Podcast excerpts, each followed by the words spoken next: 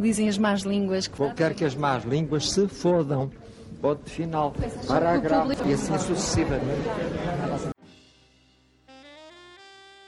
O Oscar Wilde, que é um grande escritor e dramaturgo, um, uma vez escreveu no, na sua obra O Retrato de Dorian Gray, uh, no texto de prefácio, escreveu assim: Toda a arte é inútil. Que é muito interessante, visto que ele, para todos os efeitos, é um artista, é um escritor, não é? Um, e um, um, fã, um fã, um leitor de, das suas obras, mandou-lhe uma carta a perguntar porque é que, porque é o escritor disse que toda a arte era inútil. E por acaso Oscar Wilde respondeu. E o que é que ele diz? A arte só serve para criar um ambiente. E depois faz uma analogia com a flor. E diz assim: A flor floresce pelo seu prazer próprio da flor. E os humanos têm prazer em ver a flor. E nós só podemos dizer isto entre a relação entre o humano e a flor, mais nada. Não tem outra utilidade qualquer. Claro que o homem pode vender a flor, mas isso é só utilidade para si próprio, que não tem nada a ver com a flor, que seria a arte.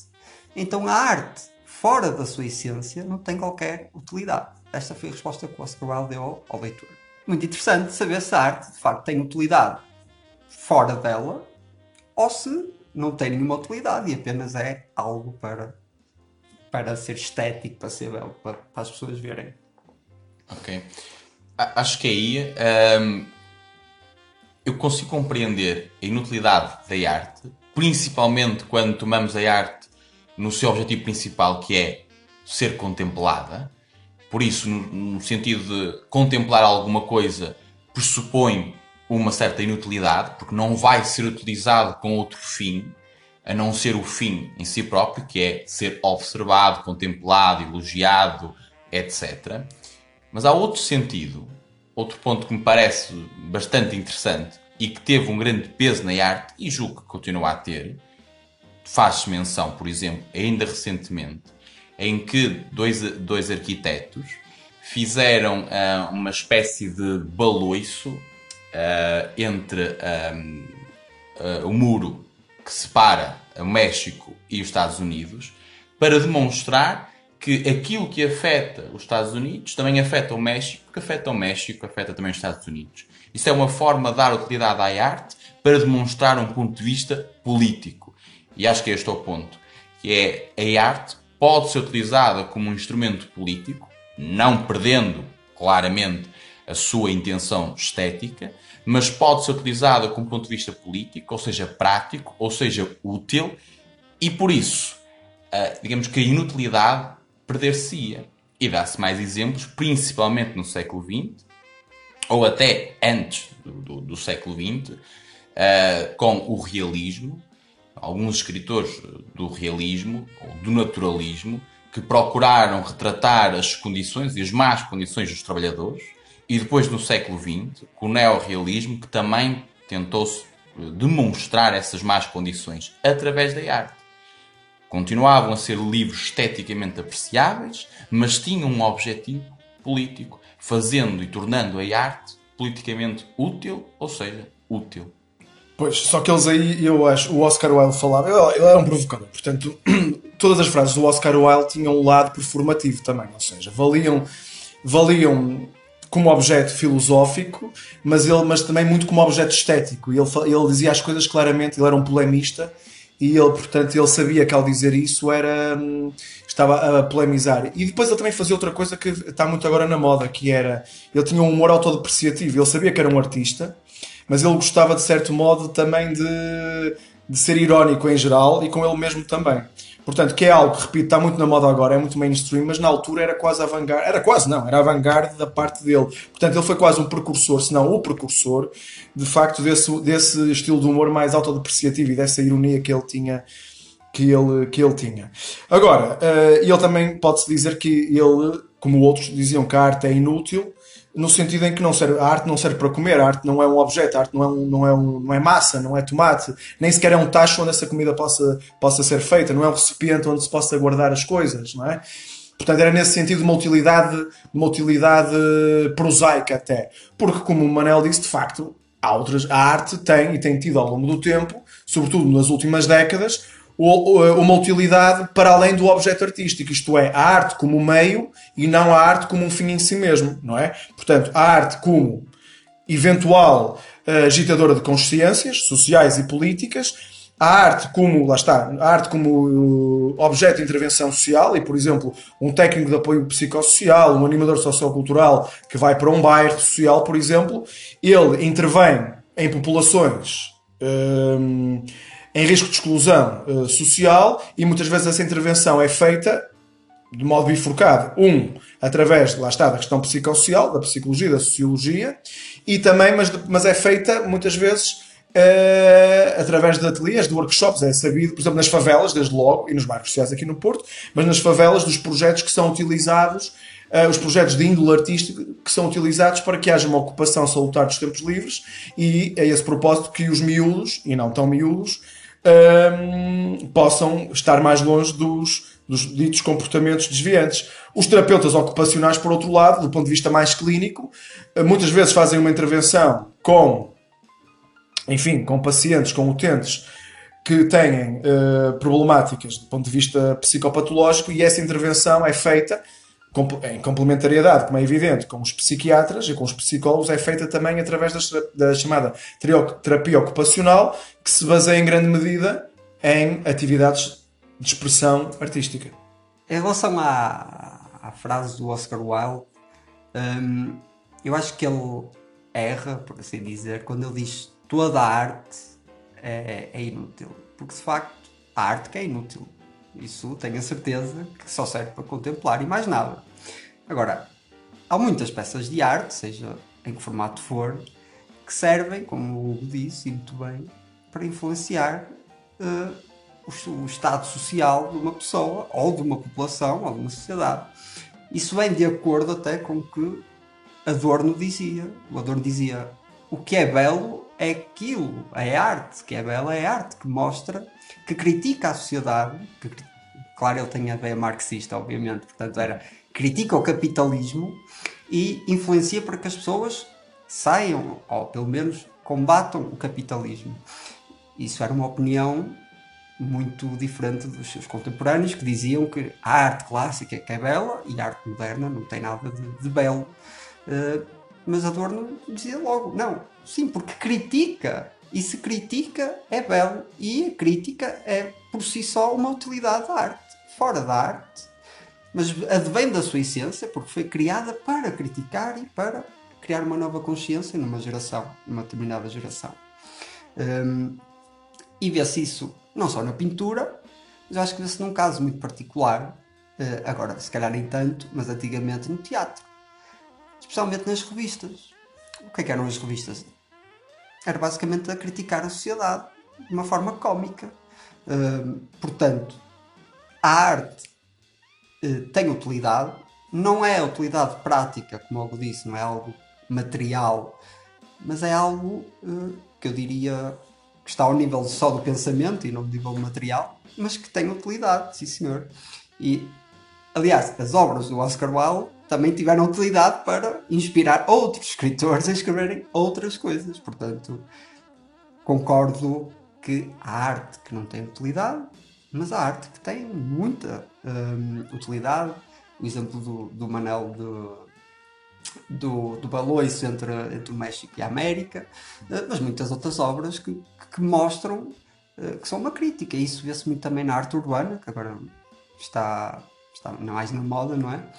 em que a arte urbana é basicamente uma crítica ao nosso, ao nosso, ao nosso estado cultural, social, económico. Um, portanto, essa para mim é a grande utilidade da arte. Ah, isso tu falaste em, em Adorno uh, de que uma arte, a arte bela seria uma arte que principiaria, no, na crítica, tivesse esse objetivo de crítica, e há uma coisa que eu não, que eu não perdoo, nem posso perdoar a Adorno, que é quando se refere aos Beatles e diz que os Beatles fazem música de barbárie.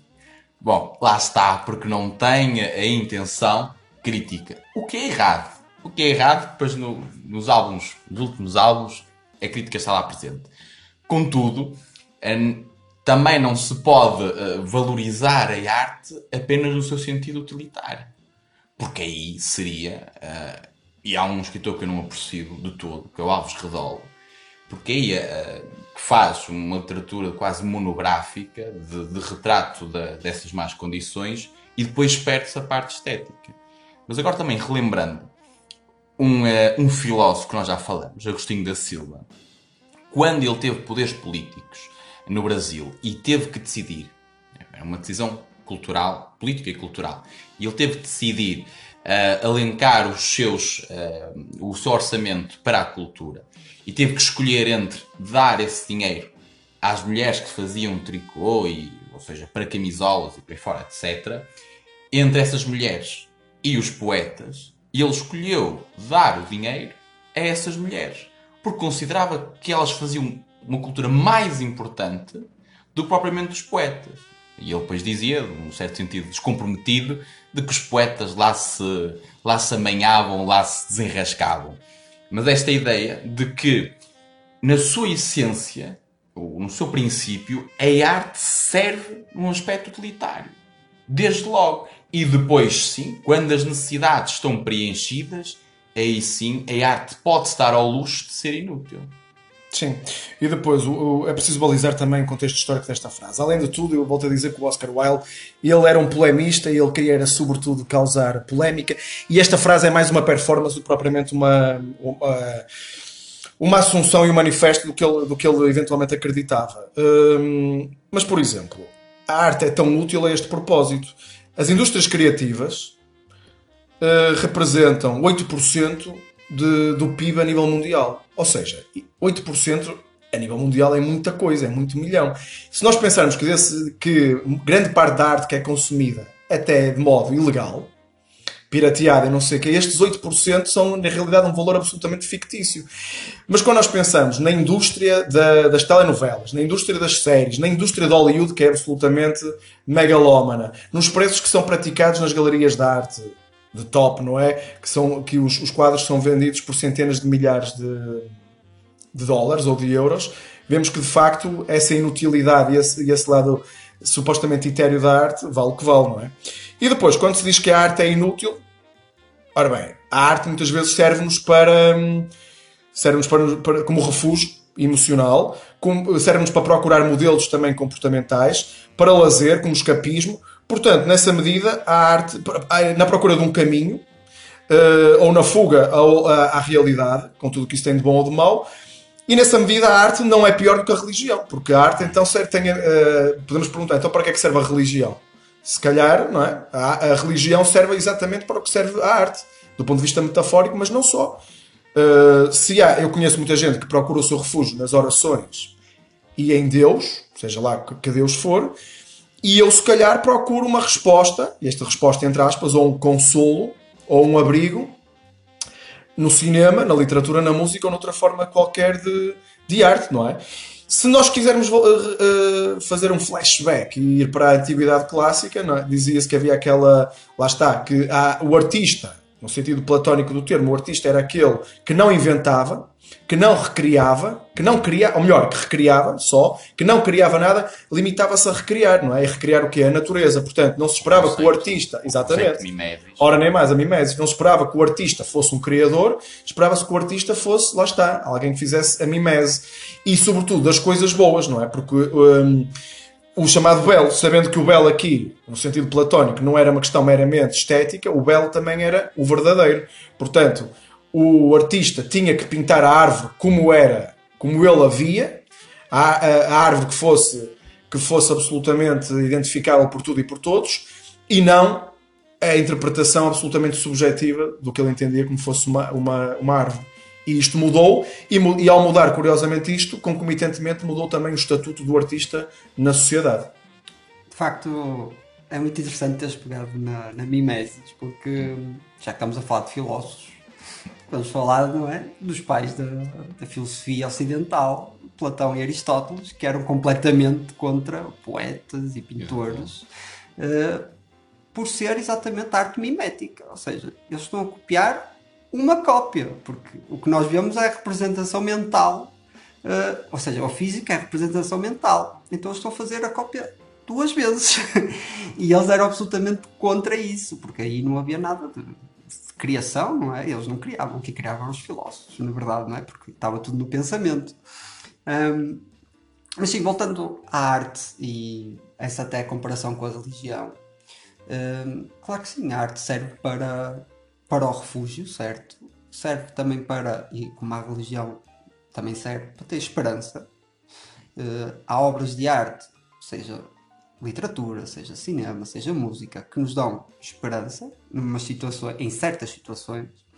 Um, e também nós, conscientemente ou inconscientemente, temos fé no Criador que vai fazer a obra seguinte. Se nós gostamos muito de um artista, nós temos fé que a próxima obra vai ser espetacular, vai ser incrível. E um, por acaso acho muito interessante essa, essa comparação com a religião, porque de facto, agora vendo bem, tem, tem muitas coisas em, em comum uh, uma com a outra. Uh, no entanto, e continuo a dizer, eu vou continuar a achar que a arte, a arte, atenção, alguma arte, continua a ser inútil. É só para contemplação e mais nada. Um, e eu digo isto quando eu vejo obras clássicas, bem, eu não, eu não retiro de nada de lá a não ser a beleza do quadro em si.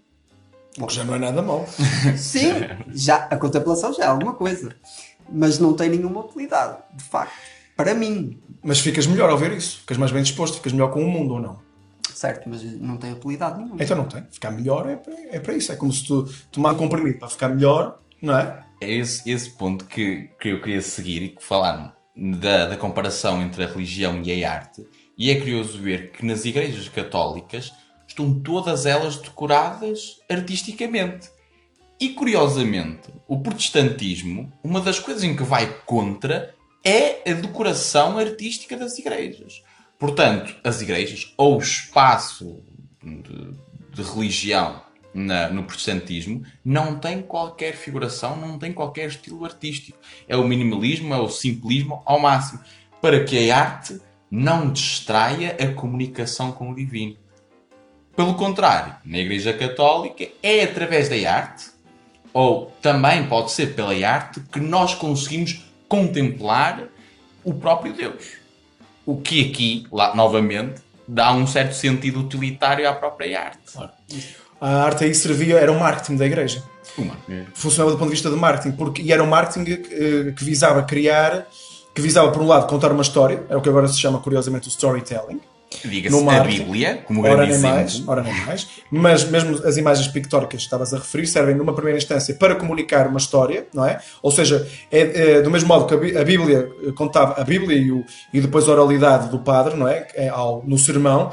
Portanto, ele comunicava uh, aquele, o sistema de valores pelas palavras e esse sistema de valores e de crenças que se, que se queria que os, que os fiéis uh, tivessem dentro de si e cultivassem, depois era também um, comunicado pelas artes visuais, nomeadamente pela pintura, dos vitrais e pela, e, pela, e pela escultura. E servia também para criar uma emoção, porque depois, ah, mesmo quem não é religioso, ao ver, por exemplo, imagens de Cristo com a cruz nas costas, apieda-se e cria uma empatia com aquela imagem e concomitantemente cria uma, uma empatia também com a própria, com a própria religião, aquele sistema de, de valores. De facto, a Igreja Católica tem esse marketing uh, dentro das igrejas. Primeiro, porque as igrejas são, e se formos a ver, são grandes obras de arquitetura, são belas de facto.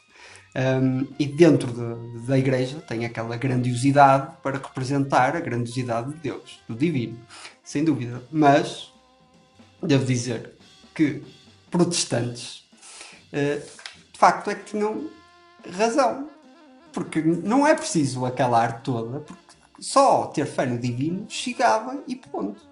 Era isso, isso era a grande, a grande lição. É, eu tenho fé em Deus e isso chega-me. Eu não preciso de ver as talhas douradas, não preciso de ver as grandes uh, estátuas, não preciso de ver uh, Cristo uh, com, com o crucifixo. Não preciso ver isso.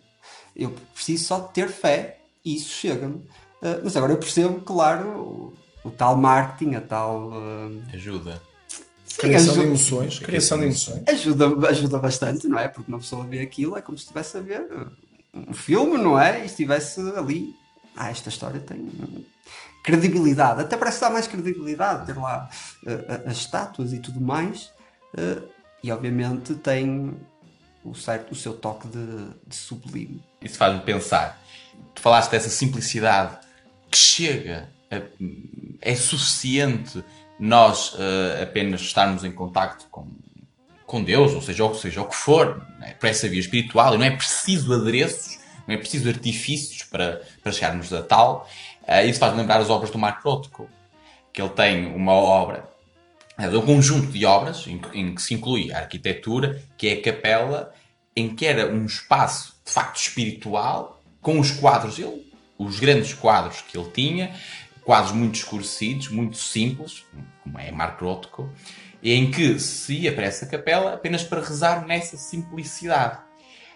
Um, isso faz-me lembrar também, como Martinho Lutero dizia, de que para nos salvarmos basta acreditar e seguir Cristo, não é preciso mais nada.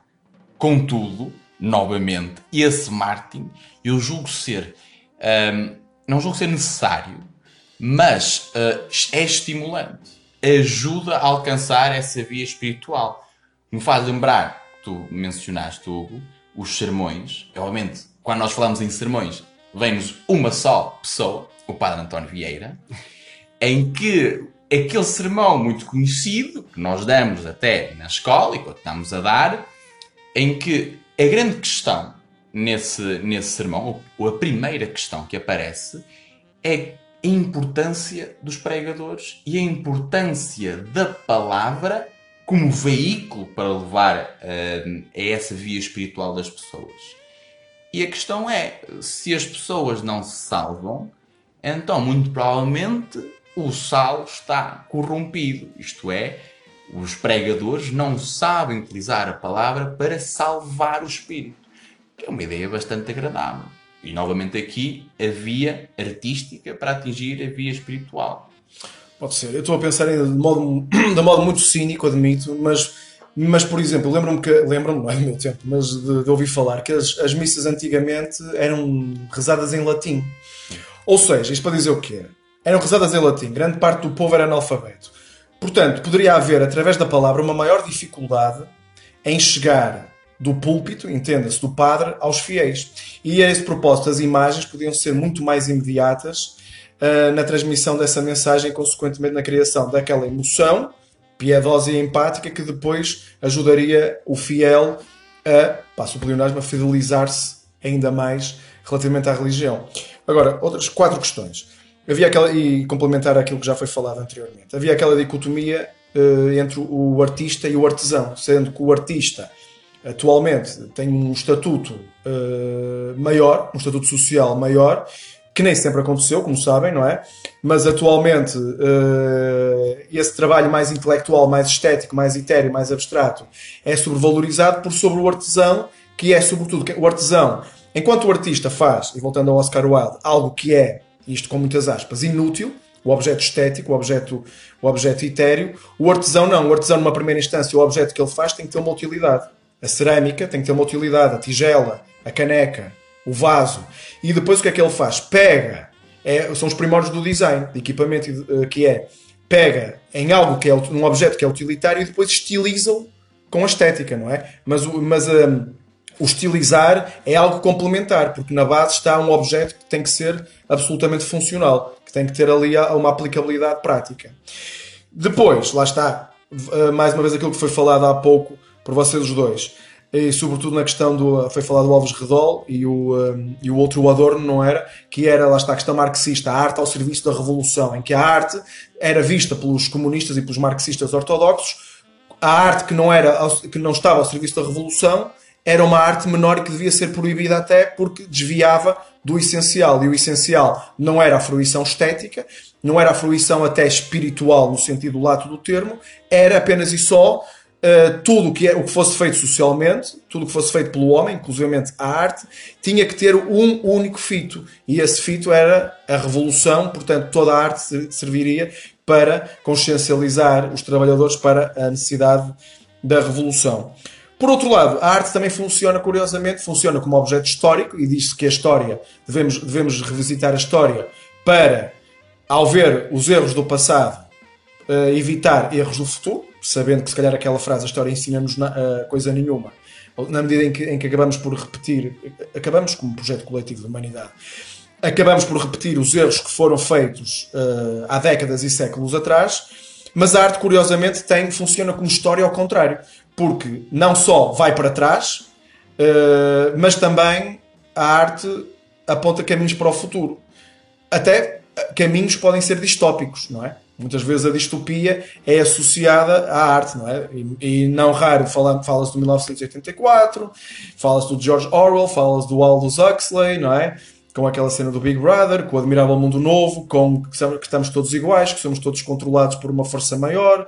Muitas vezes há quem faça essa metáfora das redes sociais e, da, e de todo o eh, embriaguez que há do consumo mediático, seja ele pela televisão, seja ele pela internet, e, eh, e há quem diga que não estamos tão longe desses, desses, desses caminhos. Agora, e, e concluo pela minha parte dizendo que, há, o, que o que penso muito é que muitas vezes diz-se que, e, desde o Gil Vicente em Portugal, ridendo castigate morte, não é? Ou seja, a rir se castigam os maus costumes. E eu acho que atualmente acontece quase o contrário. Não se castigam no mais das vezes.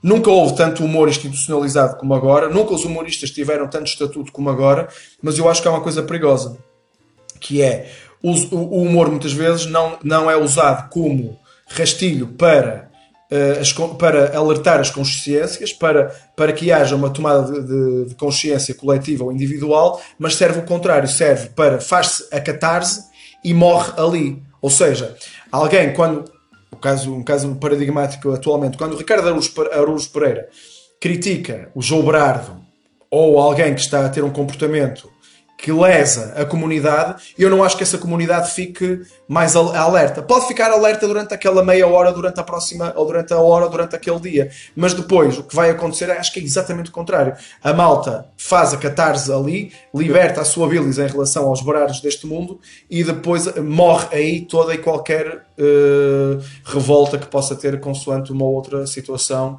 que é lesiva para o interesse individual e, para, e sobretudo para o interesse comunitário. Eu concordo, mas eu acho que também tem a ver com, com a nossa cultura, em que nós não queremos.